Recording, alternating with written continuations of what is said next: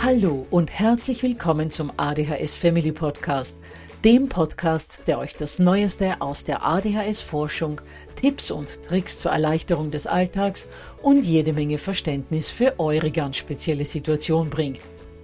Ich bin im Übrigen Anna und war auch einmal eine verzweifelte Mama von einem betroffenen Kind. Aber heute, viele Jahre und mehrere Fortbildungen später, bin ich Expertin für ADHS und eine sehr entspannte Mutter eines mittlerweile jungen erwachsenen Mannes, der trotz dieses Syndroms zu einem glücklichen und beruflich erfüllten jungen Mann herangewachsen ist. Ich möchte euch mit diesem Podcast genau dort zur Seite stehen, wo auch ich vor vielen Jahren Hilfe gebraucht hätte. Denn ich wünsche mir nichts mehr, als dass es euch auch gelingt, euer Kind in ein glückliches und erfolgreiches Erwachsenenleben zu begleiten. Bevor es aber mit der Episode losgeht, lasst mich noch auf zwei Dinge hinweisen. Punkt 1. Ich spreche in meinem Podcast immer nur von ADHS, weil das in der Fachwelt so üblich ist. Gemeint ist damit aber auch immer die verträumte Variante der ADS. Und Punkt 2. Die Werbungen, die im ADHS Family Podcast geschaltet werden, dienen der Finanzierung von Projekten, die der gesamten ADHS Community zugutekommen – denn sie werden für die Produktion von Erklärvideos für Kinder oder für das familiäre Umfeld, für die Informationsweitergabe an Pädagogen, Diagnostiker und Ärzte sowie für spezielle ADHS-Projekte herangezogen. Mehr Informationen dazu findet ihr am Beginn von Podcast 128 bzw. in dem YouTube-Video, zu dem ich in den Shownotes verlinke. Ja, ihr Lieben, heute kommen wir in der Serie um weitere ADHS-typische Verhaltensweisen und Auffälligkeiten außerhalb der offiziellen Diagnosemanuale zu einem sehr interessanten Teil. Und zwar werden wir heute die Persönlichkeits- und Charaktermerkmale von betroffenen Kindern genauer unter die Lupe nehmen und uns auch ansehen, wie unsere Kids nicht zuletzt aufgrund eben dieser charakterlichen Eigenschaften, aber auch wegen der Stolpersteine, die ihnen die ADHS immer wieder in den Weg legt, sozial interagieren. Das heißt, wir wollen uns ansehen, wie sie sich in Situationen, in denen sie mit anderen in einen sozialen Austausch treten müssen, verhalten.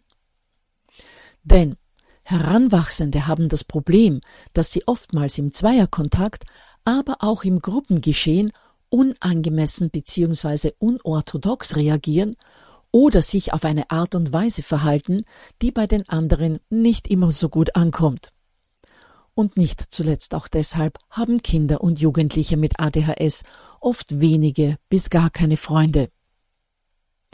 Bevor wir aber in die Episode eintauchen, lasst mich euch noch den Hinweis darauf geben, dass ihr euch das Leitfaden-PDF zu dieser Folge unter www.adhshilfe.net slash weitere Symptome 4 herunterladen könnt. Ihr findet den Link auch in den Shownotes. Gut, dann kann es auch schon losgehen. Zunächst einmal möchte ich mir gemeinsam mit euch eines der herausragendsten charakterlichen Merkmale der meisten von ADHS betroffenen Kinder ansehen. Und das ist die Tatsache, dass unsere Kids in der Regel einen extrem starken Willen haben. Wenn ein Kind mit ADHS sich etwas in den Kopf gesetzt hat, dann führt für das Kind kein Weg daran vorbei, dass dieser Wunsch bzw. dieses Vorhaben auch umgesetzt wird. ADHSler spüren ihre Wünsche genauso wie ihre Emotionen extrem stark. Das war ja unter anderem Thema der vergangenen Episode. Und werden immer mit allen Mitteln versuchen, diese Wünsche auch durchzusetzen. Wenn sich ein Kind mit ADHS also einbildet, morgen unbedingt das weiße neue Poloshirt in die Schule anziehen zu wollen, das ihr aber fürs Wochenende für einen Besuch der Familie geplant habt, damit euer Kind in einem bequemen Shirt trotzdem einigermaßen schick aussieht, dann wird es sehr schwer werden, eurem Spross das Shirt für die Schule auszureden. Oder vielleicht hat euer Kind unter der Woche Besuch von einem Freund, das heißt am nächsten Tag geht es ab in die Schule und bildet sich nun Stante Bede ein, der Freund soll unbedingt bei ihm übernachten. Etwas, das ihr natürlich nicht wollt, denn ihr wisst ganz genau, dass bis Mitternacht keine Ruhe sein wird und sich euer Kind am nächsten Tag im Unterricht noch weniger konzentrieren wird können als sonst. Ich könnte euch jetzt noch ganz viele Beispiele aufzählen, aber ihr werdet solche und ähnliche Situationen aus eurem Alltag ohnehin selbst gut genug kennen. Wichtig ist, dass bei solchen Gelegenheiten zwar der Wunsch und das Bedürfnis des Kindes anerkannt werden und auch kurz erklärt wird, warum diesem Wunsch jetzt nicht nachgekommen werden kann. Aber lasst euch in diesen Situationen nicht jedes Mal breitschlagen und erfüllt nicht immer gleich die Wünsche eurer Kinder. Denn das wäre die falsche Botschaft und signalisiert dem Kind, dass es nur lange genug dranbleiben muss, bis es seinen Kopf durchgesetzt hat. Wenn es um Kleinigkeiten geht, die keinen großen Unterschied machen, dann entsprecht dem Wunsch des Kindes natürlich gerne.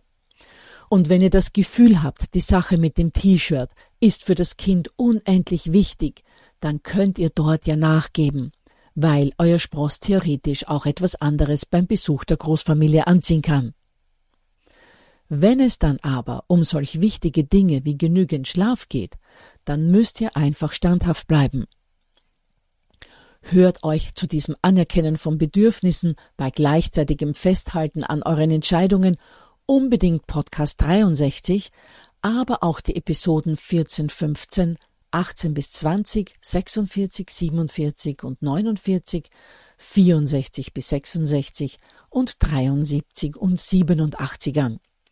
Ich verlinke zu allen genannten Folgen in den Show Notes. Typische Verhaltensweisen, die aus diesem starken Willen resultieren, sind daher, dass unsere Kinder oft sehr bockig, eigensinnig und stur sein können, dann oft ewig diskutieren und einen mit Fragen mit warum, wozu, weshalb in solchen Situationen nahezu den Verstand rauben. Und weil unsere Kinder einen so starken Willen haben, ihn aber oftmals nicht ausleben können, da wir sie nun mal nicht täglich bis zwei Uhr morgens zocken lassen können und ihnen immer nur Burger und Pizza servieren können, ist ihr Wunsch nach Unabhängigkeit natürlich extrem ausgeprägt. Viele Kids sprechen deshalb schon im frühen Teenageralter davon, dass sie gerne ausziehen würden. Was natürlich, abgesehen von der gesetzlichen Unmöglichkeit, ganz furchtbar schiefgehen würde, denn in Wahrheit brauchen Jugendliche mit ADHS deutlich länger selbstständig zu werden und brauchen dafür auch deutlich mehr Unterstützung als nicht betroffene Heranwachsende. Hört euch dazu gerne die Episode 83 an, in der es darum geht, inwieweit man Heranwachsende mit ADHS unterstützen soll, um sie trotz aller Hilfe selbstständig werden zu lassen. Aufgrund all des bisher Gesagten ist es auch oft so, dass unsere Kids keinen Rat annehmen wollen. Denn ihre starke Persönlichkeit, ihr Wunsch nach Autonomie und vor allem auch ihr niedriger Selbstwert kommen ihnen da gehörig in die Quere. Und bei pubertierenden ADHSlern kommt dazu auch noch der Wunsch, sich von den Eltern abzunabeln. Und das kann in der Vorstellung der Teens natürlich nur klappen, wenn man seine eigenen Wege geht und sich nicht mehr von den Eltern dirigieren lässt. Aus genau diesem Grund ist die Pubertät die eindeutig forderndste Zeit für Eltern mit betroffenen Kindern. Und wenn dann Regeln oder elterliche Entscheidungen nicht respektiert werden und es Konsequenzen setzt, ist eine ADHS-typische Antwort meist ganz unabhängig vom Alter des Kindes, ist mir doch egal.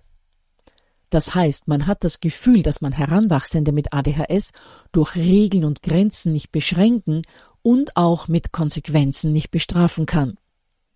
Nicht, dass ich Strafen propagieren würde, so weit kennt ihr mich schon, aber ihr wisst, was ich meine dass Konsequenzen bei Regelbrüchen und Grenzüberschreitungen hingenommen werden, als könnte man sie sich sparen, weil sich das Kind ohnehin davon nicht beeindrucken lassen würde.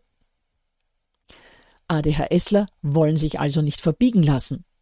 sind aber umgekehrt wirkliche Weltmeister darin, andere herumzukommandieren, in einem Gruppengeschehen ganz schnell die Rolle desjenigen einzunehmen, der die Abläufe bestimmt und der andere auch oft für bestimmte Jobs einteilt, die nötig sind, um ein Vorhaben in der Gruppe zu verwirklichen.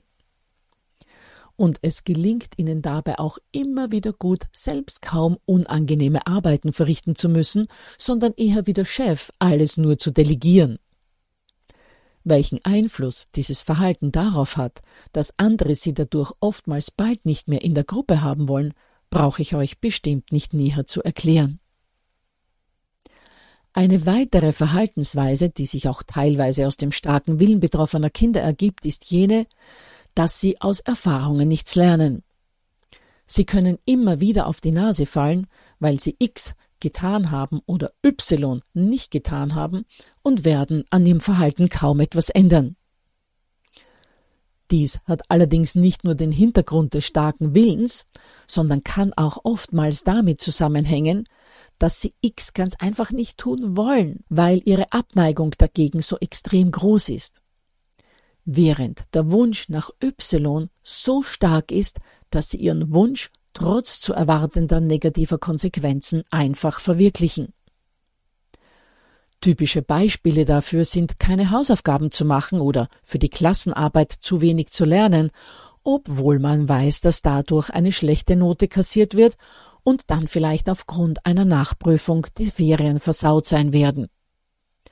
Oder behandeln wieder besseres Wissen zum Beispiel einen steilen Abhang mit dem Fahrrad runterdonnern, obwohl man bei derartigen Aktionen schon dreimal böse gestürzt ist, der Wunsch nach einem Adrenalinkick aber einfach zu groß ist und man deshalb auch einen vierten Sturz in Kauf nimmt.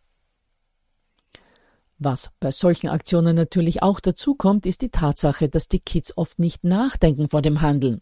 Stichwort Impulsivität, Symptomblock 3 und sie von dem Wunsch, den Abhang runterzuflitzen, einfach übermannt werden, bevor sie sich noch daran erinnern, dass sie beim Runterrasen auf solchen Hängen bereits dreimal den Waldboden oder die Schotterstraße geküsst haben. Eine weitere ADHS-typische Charaktereigenschaft ist die Ungeduld von ADHS-Lern. Betroffene können einfach nicht abwarten, ganz egal worum es geht. Und wenn sie versuchen, ihre Ungeduld zu zähmen, merkt man ihnen mit einem einigermaßen geschulten Blick direkt an, wie sie innerlich zappeln, beziehungsweise gerade ganz knapp dran sind, die Beherrschung zu verlieren und mit dem loslegen, wonach es sie gerade drängt.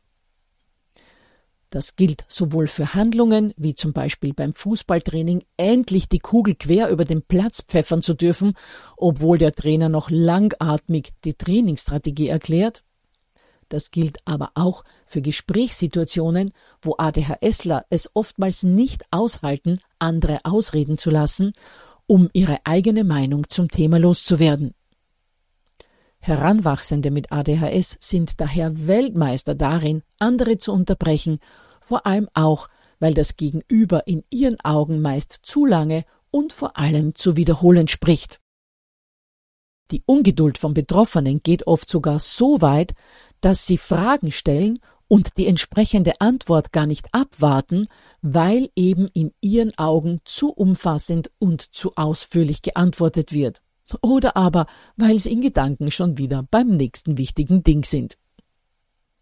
Und diese Ungeduld beschränkt sich nicht nur auf soziale Interaktionen, sondern auch auf jene, an denen die Heranwachsenden sozusagen alleine beteiligt sind.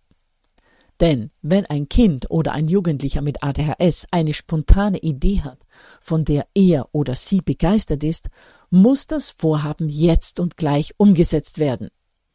Auch wenn das zum jetzigen Zeitpunkt gar nicht wirklich möglich ist oder andere wichtige Dinge dadurch aufgeschoben werden müssen oder die Unterstützung von jemandem nötig ist, der aber gerade keine Zeit hat.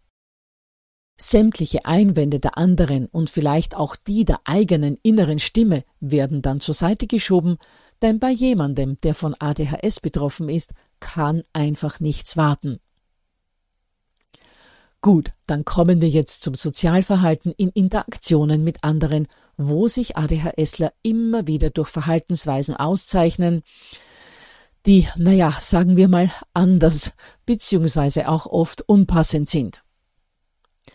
Lasst uns da aber trotzdem mit etwas beginnen, das eigentlich zu den positiven Eigenschaften von ADHS-Lern zählt, und das ist die Tatsache, dass sie in der Regel, vorausgesetzt, sie haben noch keine sozialen Ängste entwickelt, in der Kontaktaufnahme mit anderen relativ schnell sind und hier oftmals keinerlei Berührungsängste haben. Allerdings, und jetzt kommen wir doch gleich wieder zu den negativen Dingen, geht das anderen manchmal zu schnell und sie fühlen sich dadurch ein wenig bedrängt. Was auch sehr ADHS-typisch ist, ist die Tatsache, dass Kinder mit ADHS in 1 zu 1 Situationen oftmals wunderbar funktionieren und mit anderen gut zurechtkommen. In dem Moment, wo sich aber ein Dritter oder sogar Vierter dazugesellt, kommt es oft rasch zu Meinungsverschiedenheiten.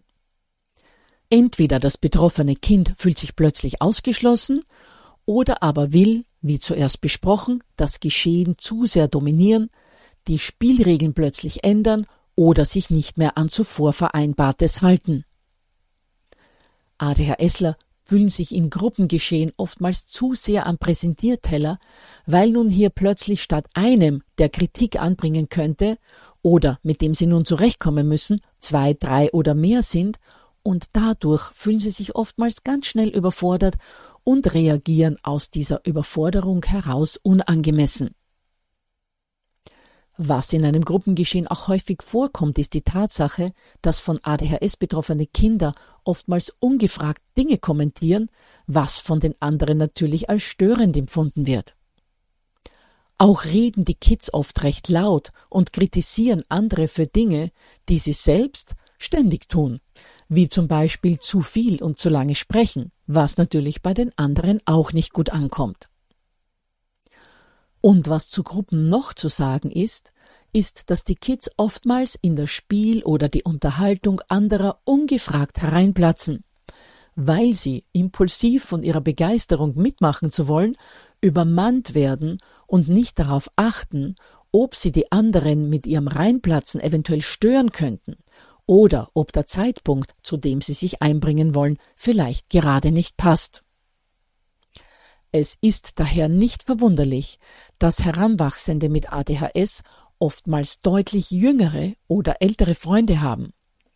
Da sie wenn Sie zum Beispiel als Neunjähriger einen 13-jährigen Freund haben, bei dem noch einen gewissen Welpenschutz genießen und der das unangemessene soziale Verhalten eher dem Alter seines deutlich jüngeren ADHS-Freundes zuschreibt.